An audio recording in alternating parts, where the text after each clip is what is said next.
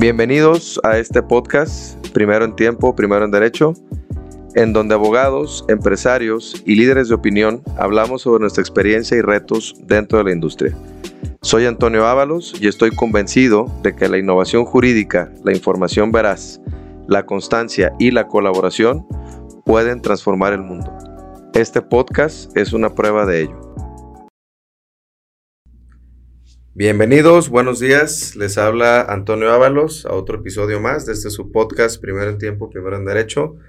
Como lo había prometido, Ulises Navarro, de nueva cuenta aquí con nosotros, mi buen amigo Ulises, este hombre, hombre de palabra, cabal, que prometió venir, aquí lo tenemos de regreso. El tema que abordaremos el día de hoy es eh, gobierno corporativo, que creo que es un tema que siempre ha estado de moda, amigo, pero como que no se ha explorado mucho. Bienvenido, ahora sí que el micrófono es tuyo. No, muchas gracias, Antonio. Primero que nada, es un gusto estar de vuelta. Una cosa es que te inviten una vez, pero ya que te inviten dos veces. Ya es por algo, ¿no? Eso es algo muy especial. Sí, un gusto estar aquí. Muy bien. Bueno, Ulises, pues eh, ahora sí que tu currículum, pues ya creo que ya todo el mundo lo conoce. Este, de cualquier manera, eh, al final damos tus redes y todo para que te, para que te sigan. Pues bien, Ulises, ahora sí, conceptualmente, ¿qué sería eh, gobierno corporativo? O sea, ¿cómo, ¿cómo podríamos definir esta parte para esta persona de a pie que a lo mejor no es abogado y no, no le queda muy claro el término? ¿Cómo lo definirías? Vale, sí, muchas personas escuchan gobierno corporativo y se les vienen muchas cosas a la cabeza y normalmente que tienen que ver con gobierno, ¿no? O sea, con el gobierno, con el sector gubernamental. Que realmente no es eso, más bien vamos refiriéndonos a la etimología como lo que controla o lo que en este caso gobierna internamente a una empresa, ¿no? Esa es la, gobernanza corporativa. Eh, entonces, partiendo de eso, vamos a tomar en consideración que las empresas deben de tener ciertas prácticas para que puedan conducirse correctamente, puedan desarrollar su objeto y puedan permanecer en el tiempo. Y estas mejores prácticas son las prácticas que la empresa debe de desarrollar para proteger los intereses de las personas que pues que invirtieron en esta empresa como tal, ¿no? Entonces estos intereses están repartidos en ciertos grupos que se les denominan stakeholders. muchas personas a lo mejor no han escuchado este término, pero quiere decir grupo de interés. ¿no? Y estos grupos de interés eh, pueden ser los clientes de la empresa, pueden ser los accionistas de la empresa, los empleados de la empresa, los proveedores, eh, el gobierno inclusive, porque pues tienes que pagar impuestos. ¿no? Y si eres una empresa socialmente responsable, pues inclusive la sociedad, ¿no? Son todos estos grupos de interés que les interesa que la empresa siga en el tiempo y que le siga yendo bien. Y es por eso que es importante que se implementen buenas prácticas dentro de una empresa para que no dependa todo esto de una sola persona. Un problema que vemos en México, no sé si compartas eh, mi opinión, principalmente Jalisco, hay mucha empresa familiar, ¿no? Digo, eh, hay un dato escalofriante, creo que es el noventa y tantos por ciento de la economía de nuestro país son, son empresas familiares. 95%, Son empresas familiares. ¿Y esto qué quiere decir? Que, que aunque sea a lo mejor la empresa Tota, pues está dirigida por familia, papá, hermanos y eh, mamá. ¿Eso en tu práctica profesional lo has visto como un problema o lo has visto más bien como algo positivo, pero que sí se puede ser un problema? Sí, yo creo que es un tema cultural. Eh, en México el negocio se hace mucho en familia y como tú bien lo comentaste, arriba del 95% de las empresas en México son familiares. Esto quiere decir que está controlado por una o varias familias. Y esto no sucede mucho, por ejemplo, en países este, anglosajones, por así decirlo. E inclusive en países anglosajones el hacer negocio en familia es algo como mal visto, ¿no? Mejor no se meten en eso. Es más bien una relación institucional. Y no, no, para nada le veo un problema, al contrario, creo que es algo bonito, sin embargo, sí lleva muchos, trae muchos retos, ¿no? Que, que hay que sortear, hay que saber cómo sortear. Y el problema de que todas las empresas en México, o el 95% de las empresas en México sean familiares, es que en México todavía no está muy bien, real, muy bien regulada cuál es la relación que tiene la familia con la empresa y la empresa con la familia. Que creo que desde ahí debemos de partir. ¿no? Eh, si quieres, ahorita pasamos a, un poquito a lo que es el gobierno corporativo en, la empresa familiar, eh, pero yo creo que ese es el mayor reto, el que existe un fundador normalmente y este fundador, ya sea mamá o papá, desarrolla la empresa, la hace crecer, eh, la lleva a un nivel considerable, luego vienen los hijos, los hijos tienen otras ideas, pero no son muy escuchados, ¿no? Esto sucede, sucede mucho. Hay hijos que están más interesados en la empresa que otros y hay unos más talentosos que otros inclusive. Hay el sesgo de si el sucesor debe ser hombre o debe ser mujer, por, todavía por las generaciones que vienen de antaño, ¿no? Debe ser el mayor o el menor. Debe ser el mayor o el menor, exactamente. Inclusive tomando en consideración que a lo mejor pues los, los fundadores no deberían de, basar sus decisiones en si es hombre o si es mujer o si es el más grande o es el más chico, ¿no? sino más bien en una cuestión de competencias. Y ese es el reto mayor. Y sobre todo, ¿cuándo es el momento para crear el plan de sucesión? ¿Y quién es la persona que va a, a suceder en este caso? Ahí vamos a la segunda pregunta que me la ganaste. ¿Cuándo consideras tú que es el momento bueno, yo, yo, creo que en la vida no hay momentos correctos, hay momentos donde tienes que tomar una decisión. Pero, ¿cuándo consideras tú que sería, digamos, el momento adecuado para este pequeño, mediano o gran empresario hacerse ese cuestionamiento? Decir, ¿sabes qué? Necesito ya un gobierno corporativo porque probablemente traigo ya esa pugna entre mis hijos, no sé a quién dejar al frente. Al grande a lo mejor no lo, no lo veo con mucha capacidad este, al, menor es el que veo que le gira un poquito más la, ardilla, pero el grande ya se me está poniendo celoso. Entonces no sé cuándo crees tú que es el momento para hacerlo. Y ahí agrego un poquito también, puede haber un que es todavía más talentoso que todos ellos, pero que no se quiere involucrar en el negocio. Y eso sucede mucho también, ¿no? Entonces, eh, mira, partiendo de que el gobierno corporativo es una serie de mejores prácticas corporativas, yo creo que todos los negocios en México están obligados a aplicar buenas prácticas. Y hay prácticas que son más complejas que otras. Por ejemplo, una cosa es tener eh, buenas prácticas de contratación o buenas prácticas de proveeduría, por así decirlo, y otra cosa es ya tener un consejo de administración totalmente independiente, ¿no? son cosas, digo, dista mucho una cosa de la otra y probablemente el nivel de madurez de una empresa pues todavía no está en un punto de tener un consejo de administración eh, ya formal con consejeros independientes. Eh, creo que lo primero que debe de suceder es que el empresario tiene que estar capacitado. Esa es la primera parte, entender cómo funciona. Y eso sí tiene que ocurrir desde temprana edad, al momento en que la empresa se concibe. ¿Va lana? O sea, ¿el, momento es en dinero? ¿Crees tú que es en dinero? No, no, no. no ¿O sea, es en facturación o es en...? No, es depende, yo partiría de empezar por el final, ¿qué es lo que quieres? ¿Qué es lo que quieres de tu empresa?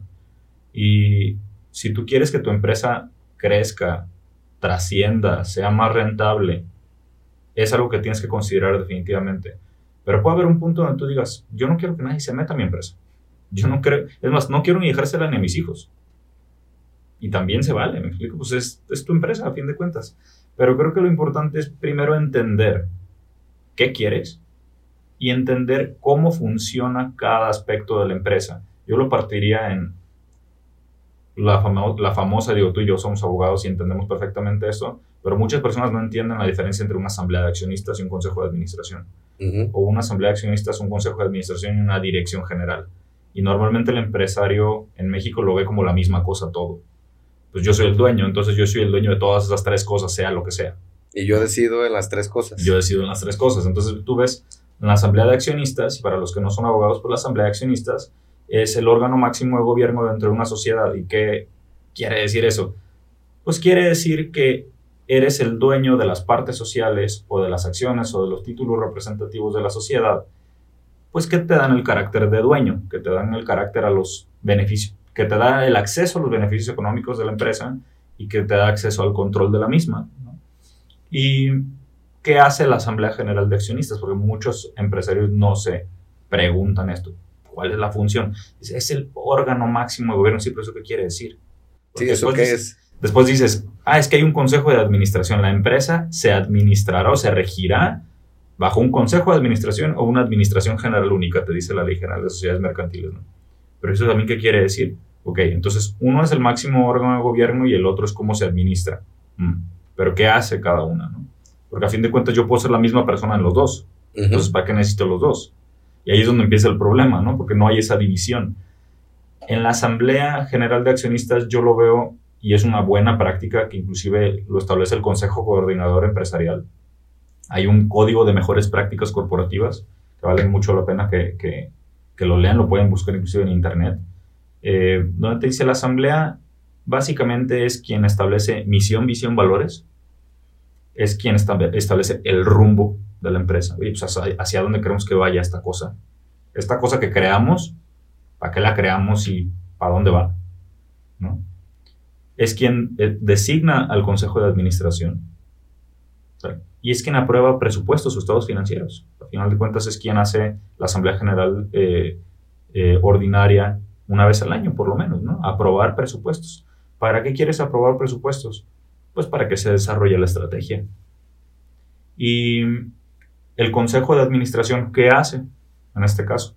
Si ya vemos que hay una diferencia entre la Asamblea y el Consejo de Administración, tenemos que considerar que el Consejo lo que va a hacer es desarrollar la estrategia para que los dueños pues, obtengan lo que quieren obtener, ¿no? Dinero o dividendos o lo que sea. Lo que sea, o, o al final lograr algún, algún resultado social, qué sé yo, lo que los dueños quieran pero el consejo es quien va a desarrollar la estrategia. Y el director general, ¿qué hace? Porque yo le he hecho muchas veces esta pregunta a dueños de empresas, a, no sé, en capacitaciones en las que hemos dado. ¿Quién es el director general? Y mucha gente me dice, el dueño de la empresa. Tienden hacia, hacia eso, ¿no? Hacia... Hay un sesgo aquí donde creemos que el director general es el dueño y puede ser el dueño. Puede ser que recaiga en la misma persona, eso es un hecho. Pero lo que yo les digo es, el director general es el empleado de mayor jerarquía dentro de la empresa. Y así seas el dueño, tienes que empezar a verlo de esa manera. Puedes estar en el consejo, puede ser el presidente de la asamblea y puede ser el director general. ¿Es bueno eso o es malo? Uh, es, es difícil de responder. Es malo cuando no sabes quitarte una cachucha y ponerte otra. Es bueno cuando entiendes de buenas prácticas y digas, oye, pues yo como presidente de la asamblea, donde estamos todos los dueños, ya definimos el rumbo y voy a respetar esa decisión. Abajo está el consejo. Y en el consejo hay una serie de asesores, una serie de participantes, que puede haber familia y no familia, estamos diseñando la estrategia para llegar ahí, porque yo ya me di cuenta que no soy la única persona que sabe de esto. Hay áreas como planeación y finanzas, compensación y evaluación, marketing, auditoría, TI, hasta cultura organizacional. Mil cosas de las que yo no sé. No soy experto en eso. Yo a lo mejor sé hacer lo que sé hacer muy bien. Si mi empresa se dedicaba a vender pisos, yo soy muy bueno para los pisos pero todo lo demás no lo sé. Y, siempre va a haber gente que sabe más que yo. Ahora, Ulises, una, una, una pregunta. Ahora sí que me, como dicen, me voy a poner yo de, de, de ejemplo y, y, este, y a, a, mis, este, a mi auditorio me voy a poner yo en la cruz, ¿no? Muy bien. Yo, Antonio, te digo, a ver, Ulises, yo soy abogado, tengo X número de años ejerciendo el derecho, mm. facturo X número de, de, pesos o de dólares, y creo que ya es momento de, de de institucionalizarme para buscar que mi negocio perdure en el tiempo. ¿Cuál sería tu primera recomendación? ¿O cuál sería la primera pregunta que me harías a mí, Antonio? A ti, como abogado que quieres Como abogado que quiero institucionalizar mi despacho. ¿Qué quieres? ¿Cuál es la visión de tu despacho? Quiero trascender en el tiempo. ¿Qué quiere decir eso? O sea, quiero durar más en el mercado, quiero este, que la firma no se muera, quiero que mi marca perdure. ¿Y qué más quieres? y quiero este, contratarme. todo el mundo queremos eso. Es como si decimos, nuestra misión, visión, valores es la honestidad, trascendencia, excelencia, respeto. Y pues esas cosas dan por hecho, ¿no? Todo el mundo queremos cosas buenas, ¿no? Este ejercicio lo hago a propósito porque siempre que le preguntas a un empresario te contesta lo mismo. ¿Estás de acuerdo conmigo? O sea, todos los empresarios te dicen lo mismo. Yo quiero durar en el tiempo, está bien. Pero a lo mejor la primera recomendación así en concreto para quitarnos este ejercicio ¿cuál sería? O sea, ¿qué le dirías al empresario? La primera pregunta que te pido es ¿qué, qué quieres? Que ya me lo dijiste ahorita. Y olvídate de la trascendencia, de la honestidad. O sea, realmente qué quieres. Y en función de qué quieres, ¿qué le, qué le dirías? O sea, que, que, se, que se preguntara en su cerebrito qué. Lo que pasa es que primero tienes que definir realmente qué es lo que quiere la persona. Muchas veces no lo sabe. Muchas veces lleva muchísimos años haciendo lo mismo y él se siente bien así. Y no está mal, ¿no? O sea, tampoco no está mal. No, no está mal para nada. El detalle es que vienen nuevas generaciones, hay proveedores, hay clientes, hay todos los stakeholders que te acabo de decir, les interesa la institucionalización. Les interesa que tú no seas la única persona de la, en la que depende el negocio, en la que descansa el negocio, porque ese es un factor de riesgo para los demás. Si tú eres un cliente muy importante para alguien y de repente desapareces, a lo mejor te lo, te lo traes contigo. Entonces, todas estas empresas ya están empezando a verlo de esa manera. Oye, institucionalízate o empieza a aplicar mejores prácticas por lo menos. ¿Por qué? Porque si quieres que tu empresa perdure en el tiempo, como ahorita lo acabas de decir, porque a lo mejor dicen, sí, quiero durar mucho tiempo, pero, pero no están seguros de por qué ni de, ni de cuál es el alcance. Y hay un dicho famoso en gobierno corporativo que dice, no, no, es, no es cuándo, es quién va a actuar. Alguien va a actuar, normalmente. Va a ser tu competencia, va a ser otro socio, va a ser alguno de tus hijos, va a ser alguien con malas intenciones también, alguien va a actuar para que la empresa no se acabe o para obtener un beneficio. Entonces, no es cuándo, es quién, pero alguien, alguien va a actuar. Entonces, eso es algo que debemos de tomar en consideración. Y si la empresa siempre se quiere quedar chiquita y se quiere quedar en, el claustro familiar y no salir de ahí, está perfecto. Pero creo que si el empresario tiene claro, ok, la empresa o yo no soy la empresa. La empresa no puede expandirse a lo mejor globalmente si yo sigo siendo el centro de información.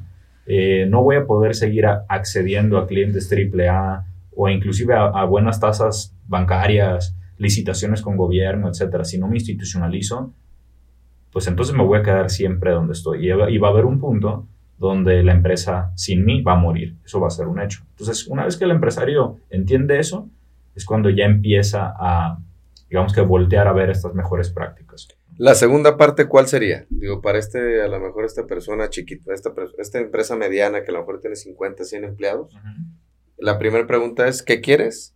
¿Cuál sería tu segunda acción o tu segunda recomendación si alguien nos escucha en el podcast? Por ejemplo, si estamos hablando de una empresa familiar que va a pasar una segunda generación, primero importante entender la estadística de que, bueno, hay dos estadísticas, una dice que son nueve y otra dice que son once de cada 100 empresas sobreviven a una segunda generación.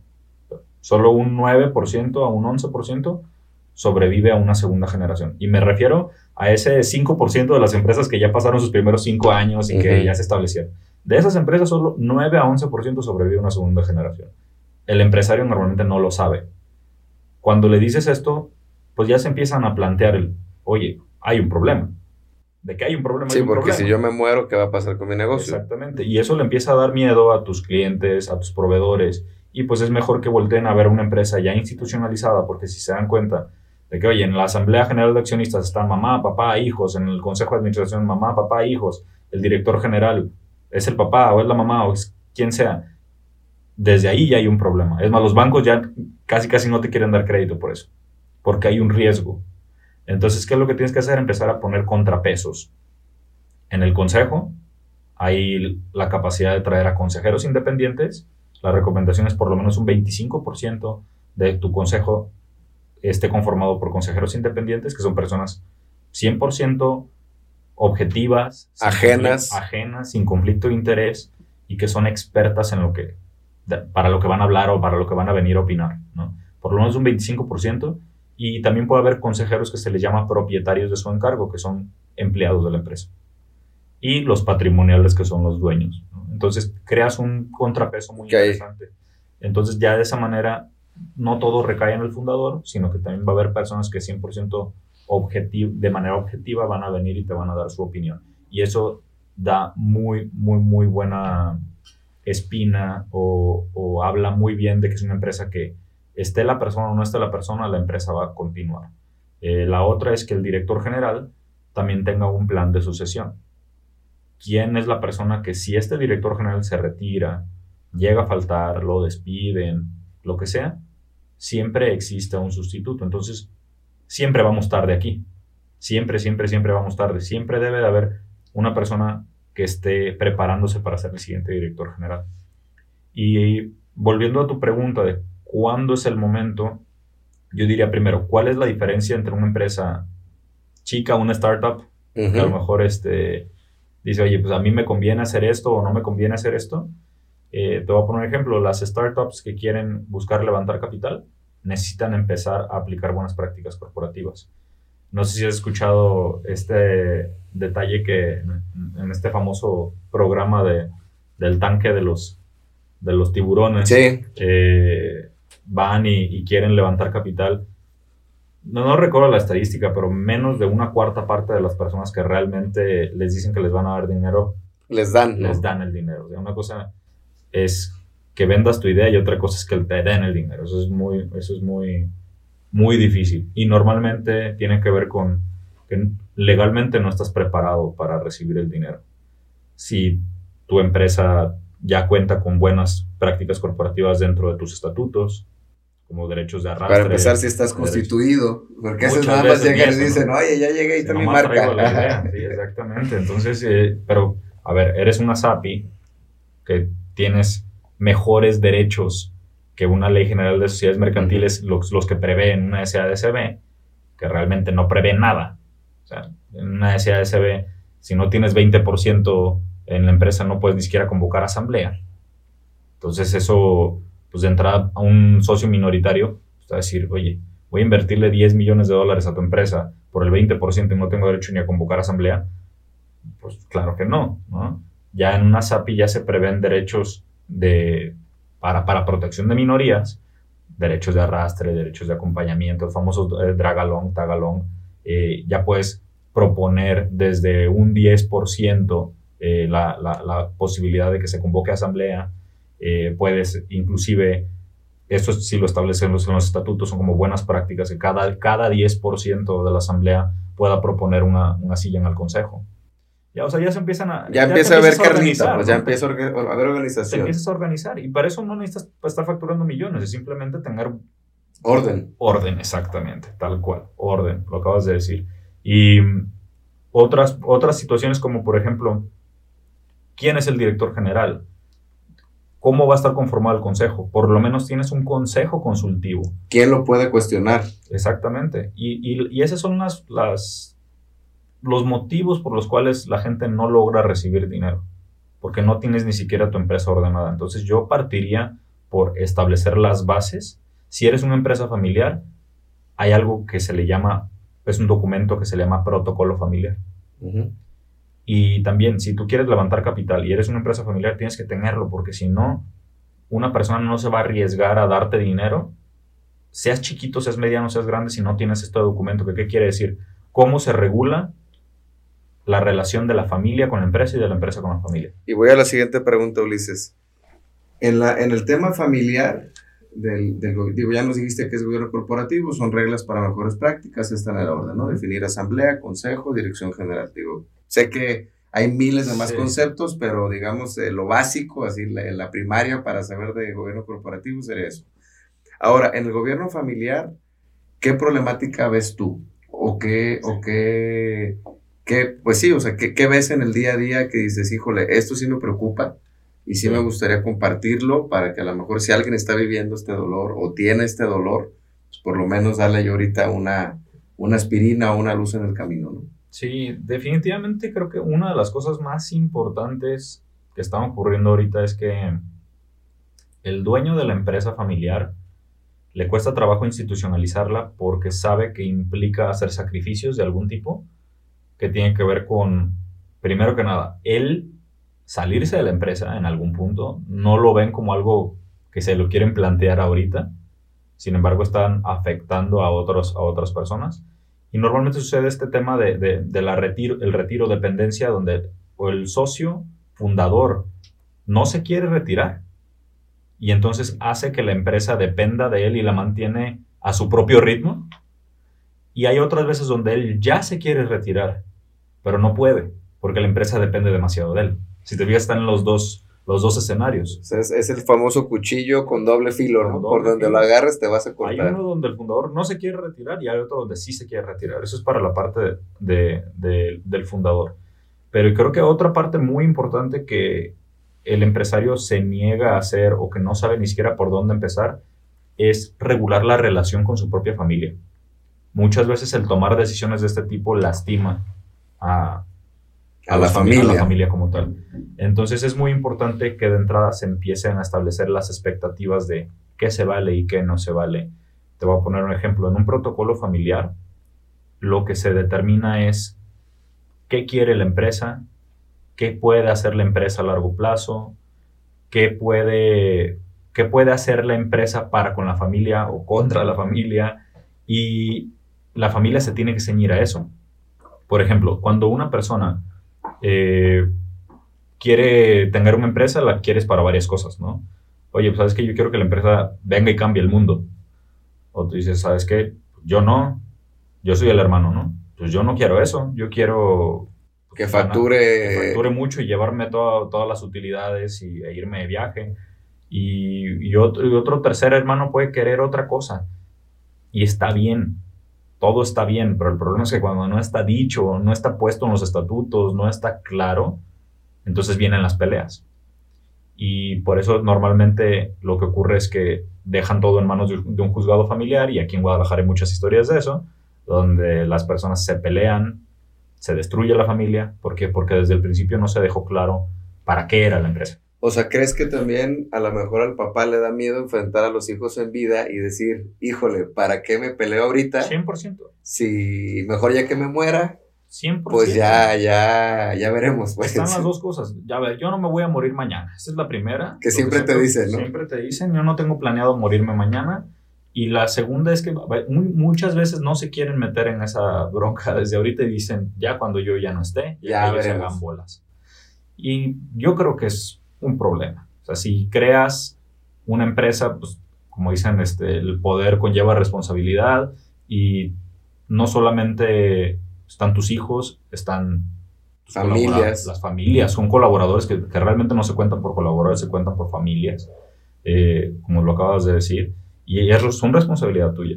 Y si los hijos se pelean, dejas todo en manos de un juzgado familiar, em, los jueces aquí y en todos lados lamentablemente no saben de negocios. Entonces, ¿qué es lo que va a ocurrir? Que si no dejas todo ordenado, la empresa, eh, que en este caso son las acciones, porque son tus títulos representativos de la empresa, pues pasa a una asociación. Si son cinco hijos, cada quien va a contratar un despacho legal, entonces van a ser cinco despachos peleándose entre sí probablemente el asunto dure 20 años. Muchas veces los herederos se mueren antes de que el asunto familiar se acabe. La empresa, por supuesto, que ya no existe. Ponen a un interventor en caja como Albacea, que normalmente no saben de negocios. Sabes que hay mucha corrupción de repente.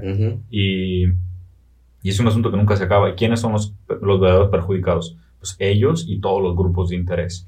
Entonces, claro que es importante que el dueño eh, tome cartas en el asunto desde el principio y por lo menos empiece a definir reglas paso a paso. Eso es lo que yo he visto que, es lo que funciona.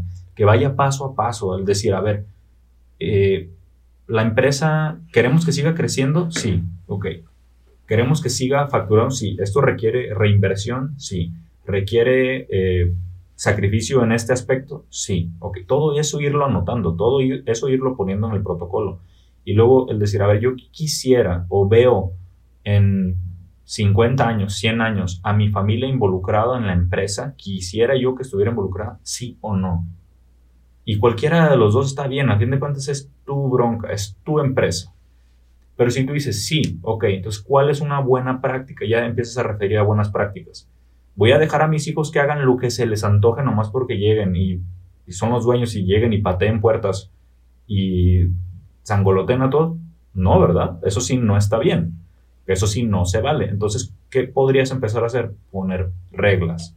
A ver, hijos, quien quiera participar en la empresa es bienvenido a participar en la empresa. Pero aquí no se contratan a las personas, aquí no hay nepotismo. ¿no? Aquí no se contratan a las personas por, porque son hijos de fulano. Si ustedes quieren participar en la empresa, una muy buena práctica es que vayan y trabajen en una empresa de la competencia un par de años Porque lo peor que puede suceder es que cuando los hijos inician su carrera profesional, tengan como primer jefe a su papá. es lo peor que se puede hacer. Es lo peor que puede pasar. Es, es, un daño para ellos realmente porque están entrando en una nueva etapa donde, donde no es la realidad. No, son, no es su jefe, es su papá también. Entonces, ¿estás de acuerdo que también la, eh, su realidad se empieza a moldear de otra manera? Entonces, cuando de repente llegan a un lugar donde realmente no se, no se manejaban las cosas, de, porque no tienes el beneficio de que sea tu papá tu jefe, pues entonces como que ya te empiezas a atorar. Entonces, antes de que eso ocurra, una muy buena práctica es vete a trabajar a otro lado, porque llegas con otros ojos, vuelves con otros ojos. Allá no te van a dar ningún beneficio. O sea, ya tienes tus vacaciones, tu horario, tu salario y se acabó. Y tienes tu evaluación cómo va. Entonces, y cuando vuelvas, vas a volver por recursos humanos. Aquí no es un tema de, derechos, es un tema de habilidades y competencias. Ojo, sigues estando en la asamblea de accionistas. A lo mejor ya eres accionista. Pero trabajas en otro lado. Pero trabajas en otro lado. Y cuando vengas y trabajes aquí, si quieres realmente operar, vas a ceñirte a las reglas de la empresa. Porque está la organización primero que, que el individuo. Entonces, esa es una, buena práctica y lo pones en un protocolo. Oye, los hijos pueden eh, tener mejores beneficios que otros, sí o no. Oye, los hijos pueden tener un vehículo que les proporcione la empresa. Sí o no. o le puedes poner, sí un vehículo, pero la empresa solamente le va a cambiar de vehículo cada cinco años, no cada año como él cambia. Él cambia cada año, pero la empresa le va a cambiar cada cinco años y el rango de precios del vehículo va a ser entre tanto y tanto con incrementos de tanto al año. Está bien o está mal, es lo que tú quieras, pero ponerlo, irlo aterrizando. ¿Por qué? Porque entonces ya la gente cuando se va sumando a la empresa se va sumando a la dinámica. Y esto es muy importante porque después lo que ocurre es, y tú lo has visto, que hay empresas que son de hermanos. Muchas veces los hermanos tienen, algunos tienen hijos y otros todavía no. Y entonces, de repente, los que ya tenían hijos, ya había una dinámica y cuando llega el nuevo primo ahí abajo, híjole, tiene un problema porque lo ven como intruso y lo ven como, y este ya vino a quererme quitar. No, señores, ya hay un protocolo, ya hay reglas. Y entonces eso se vuelve ya mucho más fácil de, de operar o de gestionar. ¿Qué pasa si uno de los hermanos no tiene hijos en lo más mínimo? ¿Cómo va a funcionar eso? Y, entonces, hay, cuando unos tienen hijos, otros no tienen hijos. Ah, yo no tengo hijos, pero ya estoy divorciado, ya me casé otra vez y quiero que mi esposa... Mi ex esposa me reciba una lanita y mi esposa actual también. Y mi esposa actual Porque no tengo hijos. En la empresa. Ajá, y aparte no tengo hijos. Y aparte no tengo hijos. Entonces, mi ex esposa es como si fuera un hijo. Exactamente. Si te fijas cómo podemos, irnos a un montón de ramificaciones donde si no hay reglas, hay caos. Y, y si hay caos, pues... Las cosas se acaban, hay pelea y las cosas se acaban. Entonces, eh, digo, nos volvimos a brincar un poquito a la parte familiar, pero me regreso otra vez a la parte del, del, startup, ¿no? Este tipo de cositas se pueden ir haciendo desde, desde el principio. Documentándolas. ir documentándolas. Y cuando tú se las enseñas a un inversionista, se las enseñas a un banco, se las enseñas al mismo gobierno, el gobierno ya a veces te, te exige consejos consultivos. Oye, no quiero que tengas un consejo de administración formal, pero puedes tener ya un documento que acredite que tienes consultores, inclusive elevar los estatutos, ¿eh? donde, donde tengas consultores que te van a asistir en esta área, esta área y esta área y que te van a ayudar a tomar decisiones en consejo. Aunque no tengan silla, aunque no tengan voz y voto. Pero que tengan un... Pero, por lo menos en papel que estén ahí. Que te están asistiendo exactamente. Y eso son buenas prácticas. Buenas prácticas de contratación. Por ejemplo, una buena práctica de contratación, eh, te voy a poner un ejemplo auditoría. Eso es algo muy bueno, algo que cualquier empresa desde el principio yo diría que debería tener. ¿Por qué? Porque el auditor lo que hace es revisar que todos los procesos que estás implementando, todo esto que estamos documentando, se cumpla. No puedes estar en todo. A lo mejor tú eres una parte del proceso, entonces ni modo que tú mismo te revises, ¿no? Tú mismo te lo vas a brincar. Y vas a decir, lo hice perfecto. Es que lo hice perfecto, pero como soy el dueño, como yo soy el dueño, pues yo sí me puedo permitir ciertas cosas, aunque yo puse en el documento que no se valía eso. Entonces el auditor va a venir y va a revisar absolutamente que todos los procesos se estén llevando a cabo. Oye, el auditor, ¿quién lo debe de contratar? Pues yo me imagino que el dueño, ¿no? De la empresa. Es una, es, es una, es una pregunta con... Con jiribilla. Con jiribilla, claro. Sí, te, te puse en el, en, el, en el spot ahí de, de, del truco, pero lo importante aquí es entender que también el, las buenas prácticas en la contratación pueden ayudarte muchísimo de cara al futuro. Al auditor interno lo debe de contratar el consejo de administración, porque si partimos de la base de que el director es, el dueño, eh, es, a veces es el dueño, ah, a veces no, pero es el empleado de mayor jerarquía, entonces sigue siendo un empleado. Entonces el auditor interno va a revisar a todas las áreas y va a reportar directo al consejo. Entonces se crea un contrapeso ahí también. Ok. Y, y, el auditor lo que, se va, lo que se va a enfocar es a que no solamente cuestiones financieras, muchas veces lo concebimos como, ah, el que está en la parte fiscal, en la parte financiera, no, es todo, procesos, fortalezas y debilidades de la empresa en todos los aspectos. Y el auditor lo que va a hacer es enfocarse en que todos los procesos, los KPIs, absolutamente todo, se estén llevando conforme a, a, lo que se establecieron en esos manuales o políticas. Eh, ahora, Ulises, en, ahora sí como nos caracteriza en este podcast, ¿no? A los chiquititos, bueno, más bien a los medianos, ya nos dijiste, definir asamblea, quién es el dueño y el consejo. un, un, protocolo de familia, que es donde defines pues tus reglas, una sucesión, en base a las habilidades, con base, perdón, a las habilidades que tú veas en tus hijos, y aunque te duela, pues decir, creo que este es el más competente, te puedes equivocar o no. Eh, te puedes arrepentir. O te puedes arrepentir. Es muy válido. Y me decías también ir documentando una auditoría. ¿Y qué otra cosa, así muy concreta, muy acción, una acción muy concreta, qué le dirías también a la gente que hiciera? Eh, buscar prácticas donde, bueno, no son buscar, son, ya existen prácticas que te ayudan a evitar conflictos de interés. Eh, esto también es algo que se fijan mucho las empresas. Por ejemplo, eh, si hay un consejero, ese consejero no te debería de prestar servicios. Eso es algo muy importante. Porque si te prestas, si es proveedor y si es consejero, no. muy probablemente no sea objetivo, hay un conflicto de interés. si, eres, si eres dueño y participas en el consejo, participa en las cuestiones que te son de tu competencia. Si no, no participes. Si eres director general y estás en el consejo y se van a tomar decisiones que tienen que ver a lo mejor con la remuneración del director general, pues entonces estás impedido, hay un conflicto de interés también. Otra cosa muy importante, por ejemplo, si, si el área de recursos humanos eh, el área de recursos humanos es una de las áreas que también debe de contratar el consejo, no el director general, porque el área de recursos humanos puede plantear los esquemas de compensación y de evaluación. Y si el director general está siendo evaluado y compensado conforme al área, no puede contratarlo porque le debe el puesto. Entonces son, son como ciertas... hay cosas que hay que... No, yo, yo, creo que aquí nos daría para tres horas, Ulises, y sería un tema que no, no, no, no, no lo terminaríamos. Yo me quedo con lo que ahorita me acabas de decir, que el dueño se cuestiona hacia dónde quiere ir, qué quiere hacer y que enfrente a su familia. Digo, se puede equivocar, eso también es importante decírselo al, al, al, público. Te puedes equivocar, pero no hay para cosa que no hacer nada, ¿no? Totalmente, porque si no alguien lo va a hacer. Alguien lo va a hacer y a lo mejor no lo va a hacer como tú esperabas que se hiciera, ¿no? Totalmente. Ulises, pues como característica de nuestro podcast, ¿qué consejo? Ahora sí que ya nos diste muchos pero como, como cierre, ¿qué consejo le darías a este empresario que está en este mar de indecisión, que está queriendo implementar? ¿Por dónde le dirías que empezaría? ¿Cuál sería tu consejo como cierre para la gente que nos escucha? Claro, yo les diría, valdría mucho la pena un día que no se puedan dormir que descargaran este código de mejores prácticas corporativas del Consejo Coordinador Empresarial. Ahí vienen muchas prácticas que dicen, ah, caray, esto no lo había, no lo había pensado de esta ¿Nos puedes repetir otra vez? El... código de mejores prácticas de gobierno corporativo que emite el Consejo Coordinador Empresarial.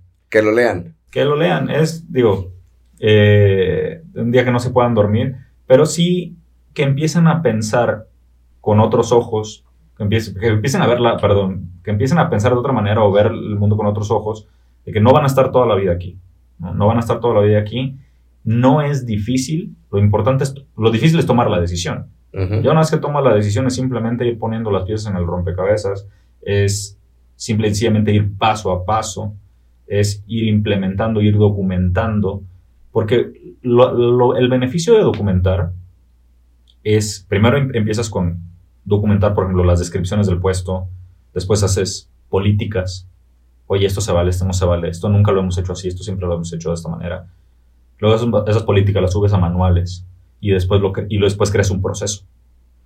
Pero esto te puede servir inclusive para ahorrarte tiempo ahorita a ti mismo en el futuro.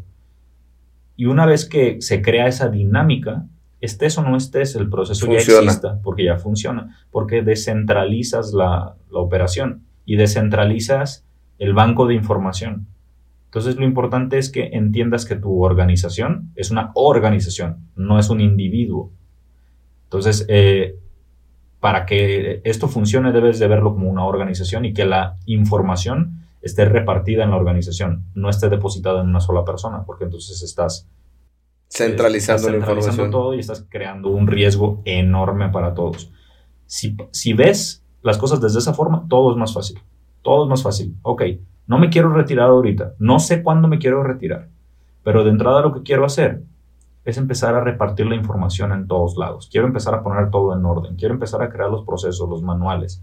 Quiero empezar a profesionalizar las áreas. ¿Qué quiere decir esto? Oye, pues mi gerente de contabilidad o mi gerente de finanzas, pues no, no tienen las, las condiciones adecuadas o las competencias adecuadas, los voy a empezar a capacitar conforme a buenas prácticas. Oye, el gerente de contabilidad es el mismo que se encarga de las finanzas y es el mismo que hace los impuestos. Pues eso no puede ser. Tengo que empezar a profesionalizar las áreas. El gerente contable tiene características muy distintas al de finanzas. El de contabilidad es más una persona que se dedica al control, al registro, al que todo cuadre, ¿no? Y el de finanzas es una persona que tiene que vivir en el futuro.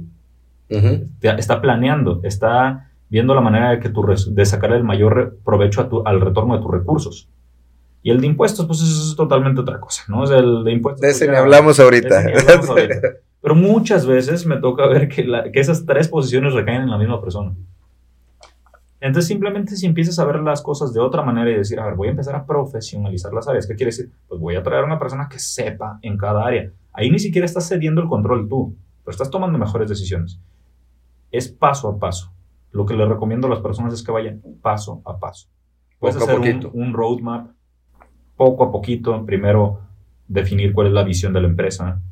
Luego, definir eh, cuáles son las áreas, las fortalezas y debilidades de la empresa. Luego, crear el protocolo familiar si es que realmente hay un tema que ya premia con la familia y definir las reglas que tiene la empresa con la familia y la familia para con la empresa. Luego, posteriormente, ya te vas a la parte operativa.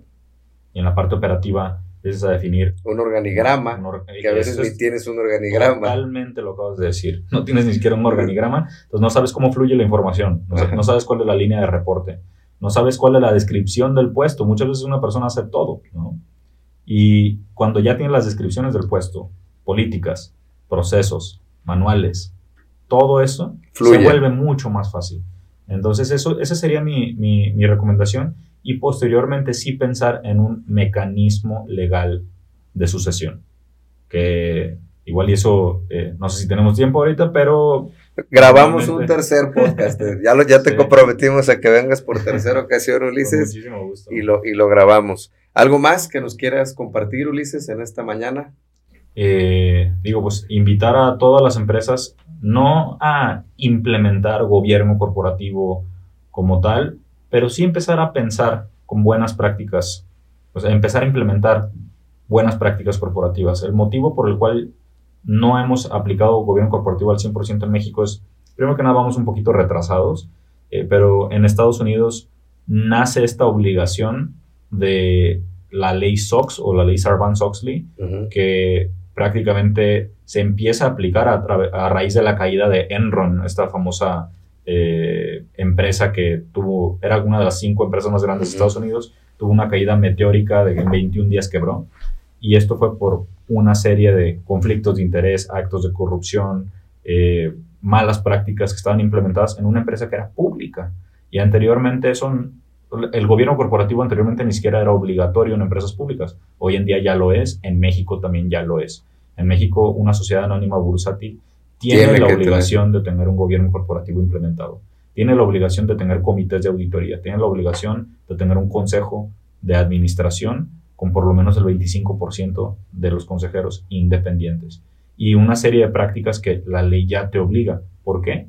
Por la transparencia que das, por la, el mensaje de, de trascendencia y de permanencia en el tiempo y de darle a tus grupos de interés, tus inversionistas, los colaboradores. Seguridad y certeza, ¿no? Seguridad de que la empresa va a continuar esté quien esté. Entonces esa sería mi recomendación, que simplemente empiecen a ver la empresa con otros ojos y que empiecen a implementar de a poco mejores prácticas. Muy bien. Ulises, pues muchas gracias por acompañarnos el día de hoy. Gracias a todos los que nos escuchan y como siempre lo digo, gracias por regalarme su tiempo, que es el valor finito más valioso que tenemos todos los seres humanos. ¿Estás comprometido, amigo, para el, tercer episodio? Con muchísimo gusto, al contrario, espero que haya sido de utilidad para todos y, hombre, pues muy contento de que, de que me sigan tomando en cuenta para eso. Perfecto. Hasta luego, nos escuchamos en la próxima.